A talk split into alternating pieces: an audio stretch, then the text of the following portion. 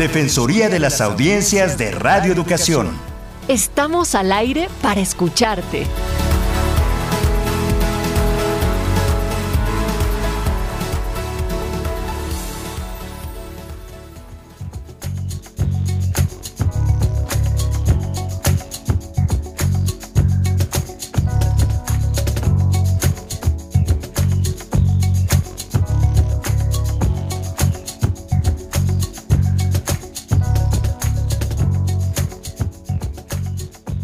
Placer, qué gusto saludarles de nueva cuenta en este espacio que se configura de manera conjunta en el espacio de las audiencias. La Defensoría de las Audiencias, como cada miércoles, les recibe con un enorme gusto, también con una invitación para que participen de este espacio, aunque nuestra emisión es previamente grabada, se da un seguimiento a sus comentarios, a sus sugerencias, y esto es a través de nuestro correo electrónico en audienciasre.cultura.gov.mx Mi nombre es Natalia, como cada sesión que me da el privilegio la maestra Ana Cecilia Terrazas, la acompaño aquí en este espacio y quiero decirles que también nos pueden encontrar a través de nuestras distintas redes.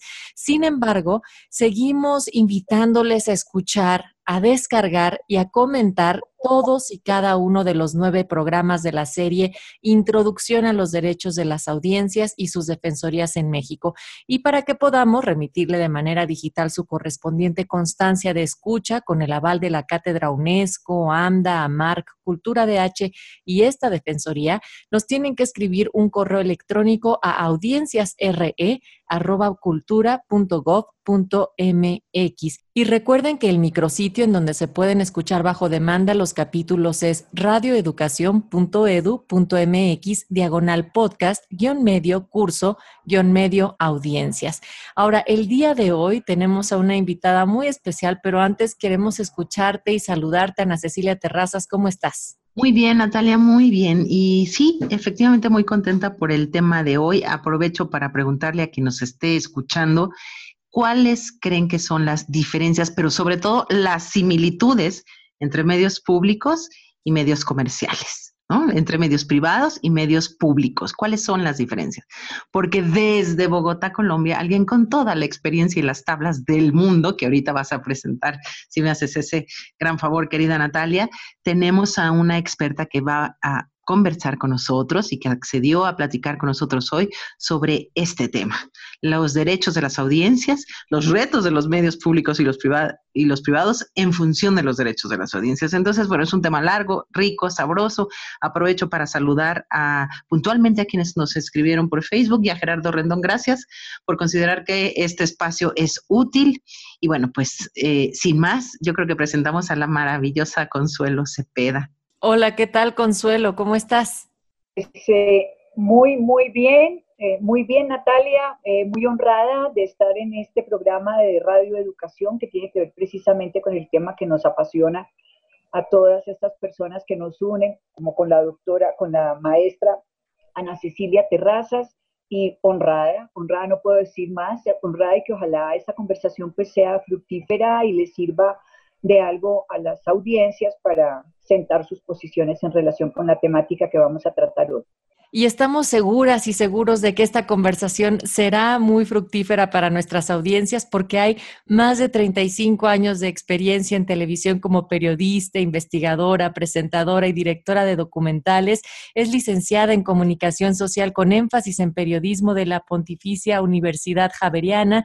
También realizó una especialización en radio y televisión en Radio Netherland Training Center en Ilversum, en Holanda, en el Instituto Oficial de Radio y Televisión Española adelantó especializaciones en técnicas de producción y realización de televisión, así como en guiones para programas documentales. Ha sido galardonada Consuelo Cepeda con el Premio Nacional de Periodismo Simón Bolívar, el Premio CPB, Premio India Catalina, Premio ACPE, Premio de Periodismo Iberoamericano F UNICEF y desde el 2001 es la defensora de la televidente del canal RCN. Bienvenida nuevamente. Muchas gracias, Natalia, por esa presentación. Efectivamente, pues eh, eh, la razón por la cual estoy aquí como defensora del televidente y también desde hace tantísimos años, porque también hay personas y estudiosos de la temática que dicen, mire, no es bueno que, un defensor permanezca mucho tiempo en el mismo medio, eh, porque termina siendo parte del medio. Esa es una de las discusiones que hay al respecto. Sin embargo, yo considero que entre más esté uno en el medio, pues más conoce el medio para el cual está prestando el servicio a, esa, a esas audiencias de ese medio. En este caso es el canal RCN, que es un canal privado, es una televisión abierta, canal privado, con unas características, como lo comentábamos con la maestra Ana Cecilia, diferentes a los a los canales públicos, pero que finalmente el objetivo viene siendo el mismo, la única diferencia es que los canales privados, su primer motivo para existir, que me parece realmente que no es lo correcto, eh, o que sí es lo correcto para ellos, porque todo el mundo tiene derecho a, tener una empresa y a ganar el dinero que sea, pero la razón de ser de los medios de comunicación es prestar ante todo, en primer lugar, un servicio público y después viene por añadidura los otros beneficios. Entonces ahí es donde realmente hay una diferencia muy grande entre la televisión pública y la televisión privada, porque los intereses que priman en una y en otra son completamente diferentes y es muy, muy difícil conciliar estos dos intereses, el ético, el de servicio público y el de preponderar siempre la opinión y los intereses de las audiencias o el comercial, que aunque mm, es válido, vuelvo y lo repito, tener un buen rating y vender los programas, pues no se puede olvidar el comercial de que también hay unos corazones detrás de esas pantallas de televisión, unos sentimientos, unas necesidades y, unas eh, obligaciones que debemos cumplir las personas que trabajamos en los medios para la construcción de país y sobre todo para la construcción de audiencias con criterio.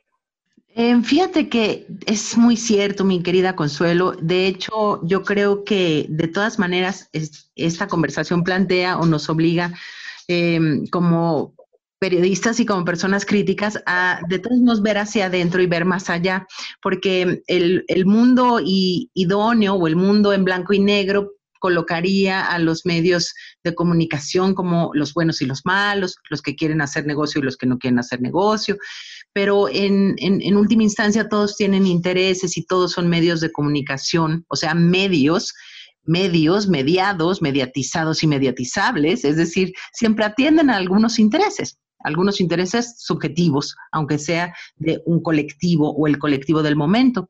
Entonces, por ejemplo, no, no, no sé en Colombia, pero ahorita ya nos contarás, pero hubo desde luego algunos, muchos años en los que en este país los medios eh, hoy llamados públicos, pero antes eran medios de casa, medios de gobierno, los medios oficiales eran eso, oficiales, oficialistas y propagandistas. Y nunca, eh, nunca acaba de terminar, porque es lógico, viene como parte de las personas humanas, nunca acaba de, eh, de, de ser un territorio completamente ayuno y limpio el de los medios públicos, de las tentaciones de por ahí eh, ofrecer em, la voz de los gobiernos en turno, por ejemplo. ¿No? Entonces, em, digamos que todos los medios de comunicación, al ser mediados, al ser eh, responsabilidad de seres humanos con intereses particulares, unos u otros, em, desde los, equipos de producción, los dueños, las autoridades, eh, etcétera, los gobiernos, quienes los manejan, Em, pues siempre están respondiendo a los intereses de ese momento de esas personas que los están que los están trabajando. Entonces, esa me parecería que sería la primera cuestión en común. Em, em, es decir, es difícil decir esto es de todos y no es de nadie y entonces no obedecen nada tenemos para eso lo que tú siempre has señalado, que son códigos de ética, reglamentos, aspiraciones, consejos ciudadanos, espacios como este. Se trata de poner de alguna manera algunas cosas para que Em, instancias y herramientas para, para, poner el, piso más eh, eh, en términos de igualdad, ¿no? Para que realmente no se excluya, pero es muy difícil, ¿no? Un medio de comunicación aplasta y, un medio de comunicación no permite una comunicación eh, face to face, ¿no? Uno a uno, entonces siempre lleva en sí, digamos, una parte que es de desigualdad. Esa sería la primera cosa que yo veo, pues, como un terreno en común entre los dos. Sí, efectivamente, efectivamente, maestra. El problema, el problema radica, según mi opinión, es en que, estamos un poco ya mm, como, como señalando, como estigmatizando las líneas editoriales. Yo creo que la línea editorial es un derecho que tienen los medios de comunicación, así como derechos tienen las audiencias, así como derechos tienen los medios de, decir, es que nosotros eh, en este canal de televisión abierta, lo digo yo en, el, en, el, en lo que sucede en Colombia, pues los medios de comunicación abierta, no nos digamos mentiras, son medios que están eh, protegiendo permanentemente la institucionalidad. Ese ah. es su misión. Y los medios públicos también están con la institucionalidad. Lo que pasa es que también se olvidan, y no quiero en esto estar eh, echar agua sucia, de que los dueños de esos medios públicos somos nosotros, los colombianos, las audiencias colombianas. Los dueños de los canales abiertos pues son los grupos económicos que han accedido a ellos y que los han comprado y que o los han alquilado, perdón, porque esos son concesiones, eso pertenece al, Estado, pero realmente eh, el fenómeno que estamos viviendo en Colombia y en este momento precisamente en un, en un periodo preelectoral es ese, que hay que proteger la institucionalidad, hay que evitar que se metan otras corrientes que de golpe no son aptas o que no son beneficiosas o que no le convienen al establecimiento y a los dueños del poder en este país. Entonces hay un miedo terrible a que eh, entren otras fuerzas ideológicas, otros partidos políticos y que eh, los beneficios que tienen los grandes dueños de Colombia se vayan al piso. Por otro lado, en, los canales públicos sucede lo mismo, a pesar de que la programación es diferente. Eh, yo me estoy refiriendo a los privados en lo que tiene que ver con los informativos específicamente. En los medios públicos, pues sí hay también informativos que tratan efectivamente de ser muy, muy objetivos, o sea, eh, eh, que, se, cuentan las noticias tal como son, la realidad, se hacen debates, pero sobre todo esos medios públicos son muy hermosos, en mi opinión, porque, porque presentan y, emiten el alma del pueblo colombiano. Entonces, eh, hay programas sobre mujeres, hay programas sobre trabajadores, hay programas sobre indígenas, hay programas sobre derechos eh, relacionados con diferentes profesiones. En fin, yo pienso que sí se meten más en el alma del colombiano, pero no deja también de existir esa necesidad de proteger la institucionalidad y de, y, de no entregar, eh, digamos, el poder que pueden tener los medios de comunicación, así sean públicos, a fuerzas que se considera, según estas personas o estos grupos, que no son convenientes para el país. Mejor dicho, para ser clara, que hay miedo a un viejo eslogan que dice aquí en Colombia, cuidado en el momento de elegir porque se nos va a meter el castrochavismo. Entonces se crea esa, ese estigma, se crea ese enemigo interno que se maneja mucho en los medios de comunicación y, y, de alguna manera también se manipulan los intereses eh, y las necesidades, sobre todo, de un pueblo como, de un país como Colombia. ¿Se cuidan algunas fronteras de manera común, por así decirlo, entre las líneas editoriales y guardando la institucionalidad dentro de un medio público como de un medio privado? ¿En algún punto coinciden en algo? Eh, sí, coinciden. la agenda informativa más o menos es la misma. La agenda, como las noticias del día son tan, tan, tan, tan y listo, las mismas noticias. La manera como se aborda. Entonces, hay unos medios abiertos, unos medios privados, que eh, titulan, dan un resumen pequeñito de la información y siguen con otros temas, tanto en las públicas como en las privadas. Y hay otros medios privados que sí ahondan en temas que son importantes eh, para mostrar como la polaridad y la diversidad que hay en Colombia en relación con determinadas situaciones y amplían más la información. Entonces uno ya sabe, el televidente ya sabe que en este canal de televisión van a recibir única y exclusivamente eh, eh, información institucional y que está con el partido de gobierno.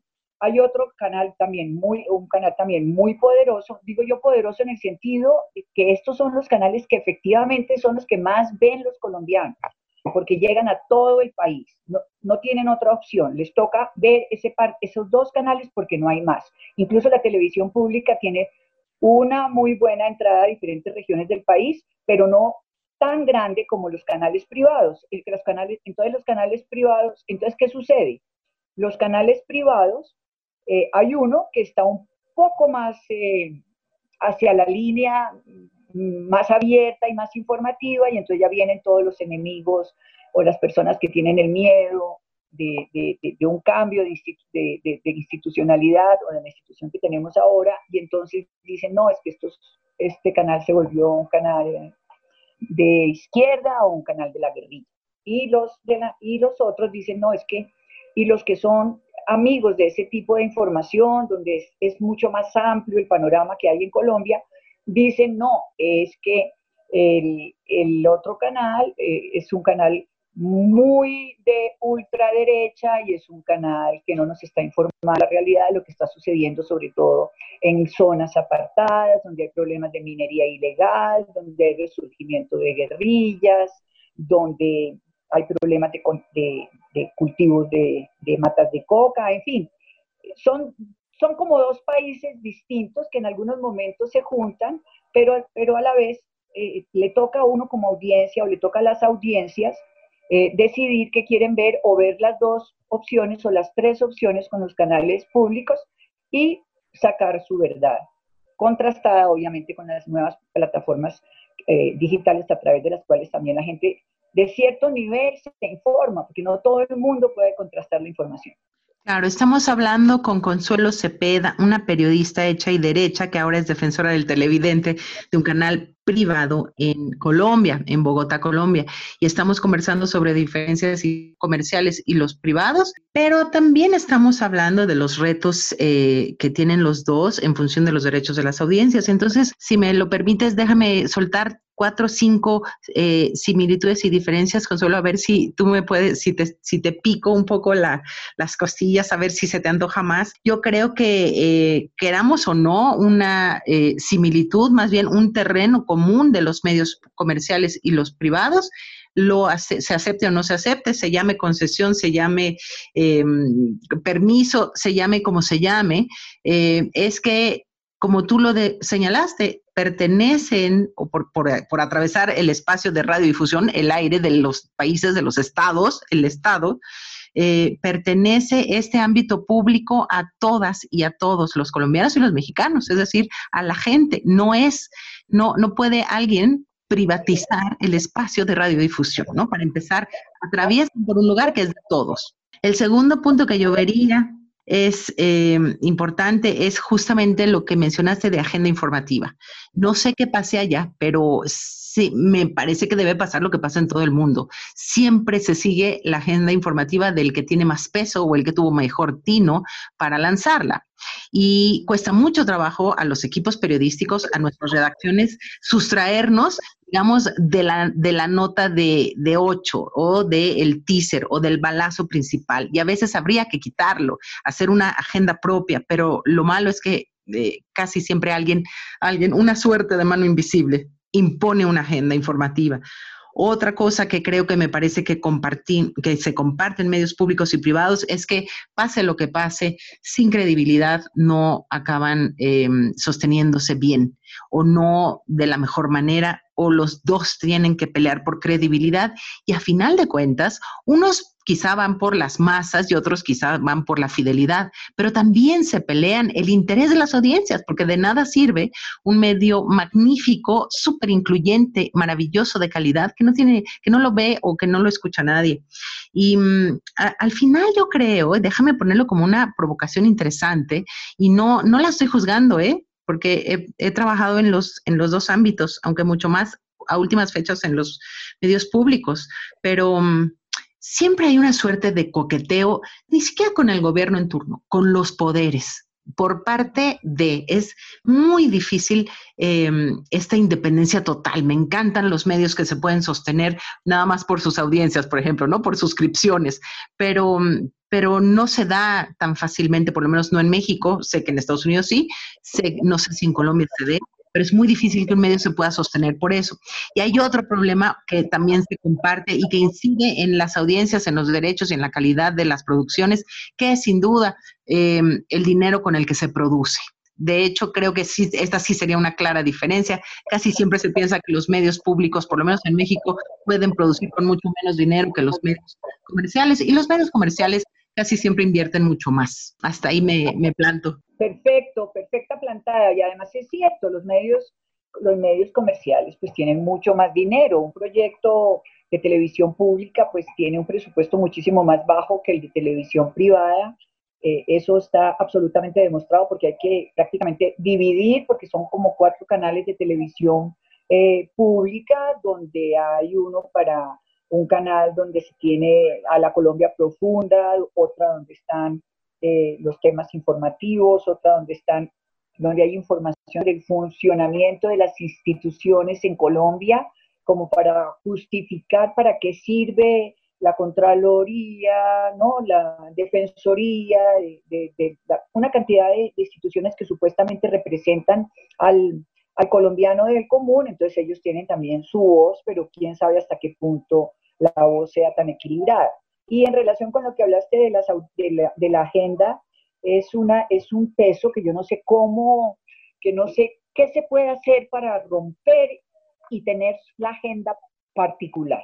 Es como si hoy decimos la noticia del día, es que creo que la noticia de, en esta semana es que se va a, llegar la vacuna para los mayores de 70 años, por poner algo, algo facilito, eh, y todos los medios se pegan a esa agenda y es la noticia supuestamente más importante y hay cosas que están sucediendo en el país que se obvian y como no las no la han eh, tocado otros, otros medios de comunicación, entonces simplemente se van por su lado. Definitivamente uno de los grandes problemas que tenemos en nuestros países, pienso en los países como México, como Colombia, como Perú, como Ecuador, es ese, que la agenda informativo, la agenda la marca yo no sé quién, pero es como si, si Caracol dijo esto, entonces también lo tiene que decir RCN y si RCN lo dijo, también tenemos que manejarlo nosotros y, como que no nos afamos. Ahora hay una, un, un, buen, un buen intento del canal RCN que infortunadamente ha tenido mucho, el cual, en el cual yo soy la, la defensora de los televidentes de ese canal y un defensor de la teleaudiencia lo que más quiere es que sus televidentes estén felices con el canal, con lo que ven, cómo los informan, que se sientan satisfechos. El defensor no está para atacar los productos que realiza un determinado canal. El defensor está para propender, pienso yo, por una buena información y por un buen material que haga crecer a los televidentes que están viendo esa programación. Entonces, en este momento el canal se dio cuenta que estaba estigmatizado porque hubo muchos años en que ha estado permanentemente en una sola línea, eh, en una sola línea editorial muy marcada y ahora decidieron mm, salir y se llama Vamos por toda, vamos por toda Colombia y salieron los presentadores a las calles, eh, los reportajes que están haciendo son en diferentes ciudades, en lugares donde nunca llega la televisión, en, pueblos o ciudades pequeñas. Se le está dando voz al televidente que nunca está que nunca está como protagonista de la información. Entonces, eh, creo que están haciendo algo muy interesante y valdría la pena analizarlo cuando se termine toda esta experiencia, si sí funcionó y si a la gente sí les gustó ver que están siendo tenidos en cuenta como protagonistas de las historias. Pero ojo, no son historias eh, solamente humanas o de esta persona que logró eh, obtener eh, un sembrado metiéndole todo el trabajo con sus hijos. No, no son ese tipo de historias. Es manejar el micro país que se puede vivir en otra ciudad diferente a la ciudad capital o en otras poblaciones diferentes a las poblaciones más grandes y visibilizar esa Colombia que pareciera que no existiera.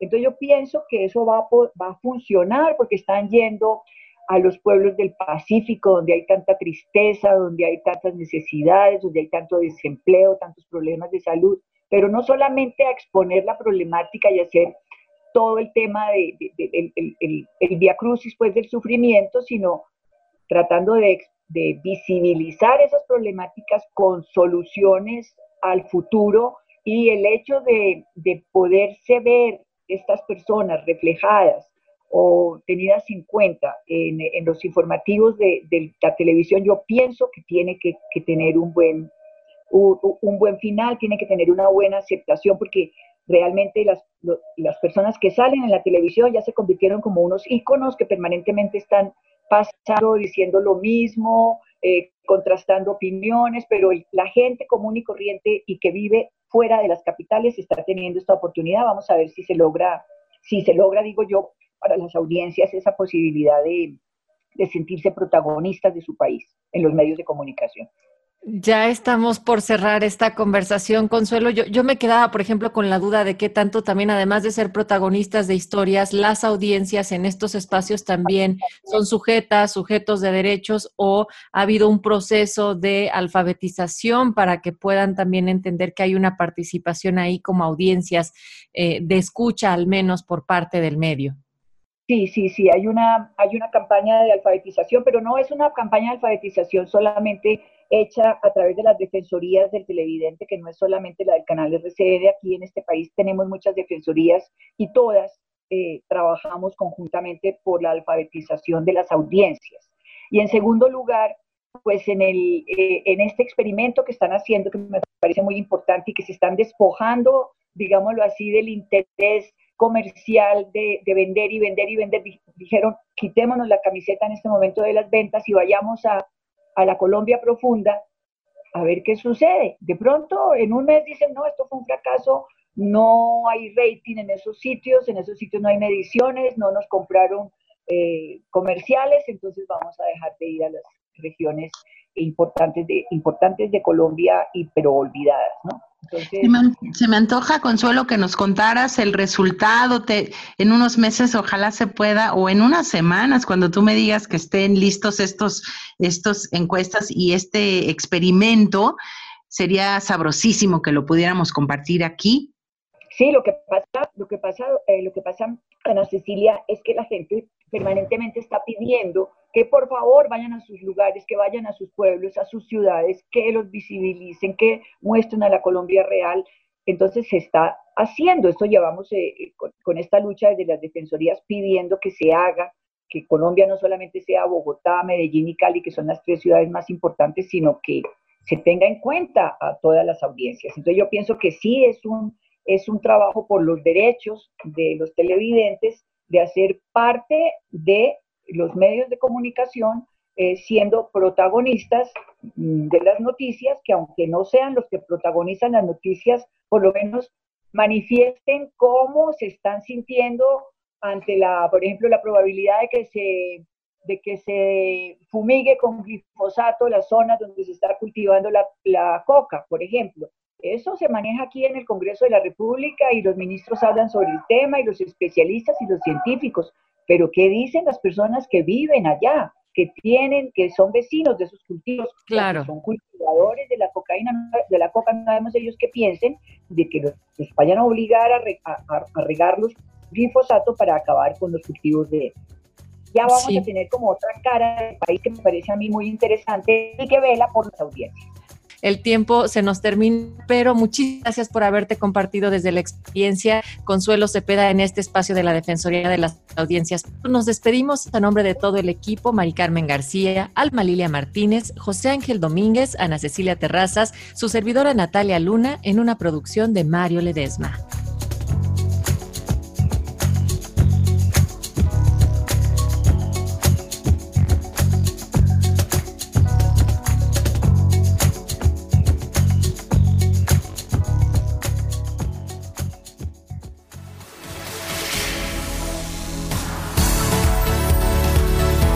Defensoría de las Audiencias de Radio Educación.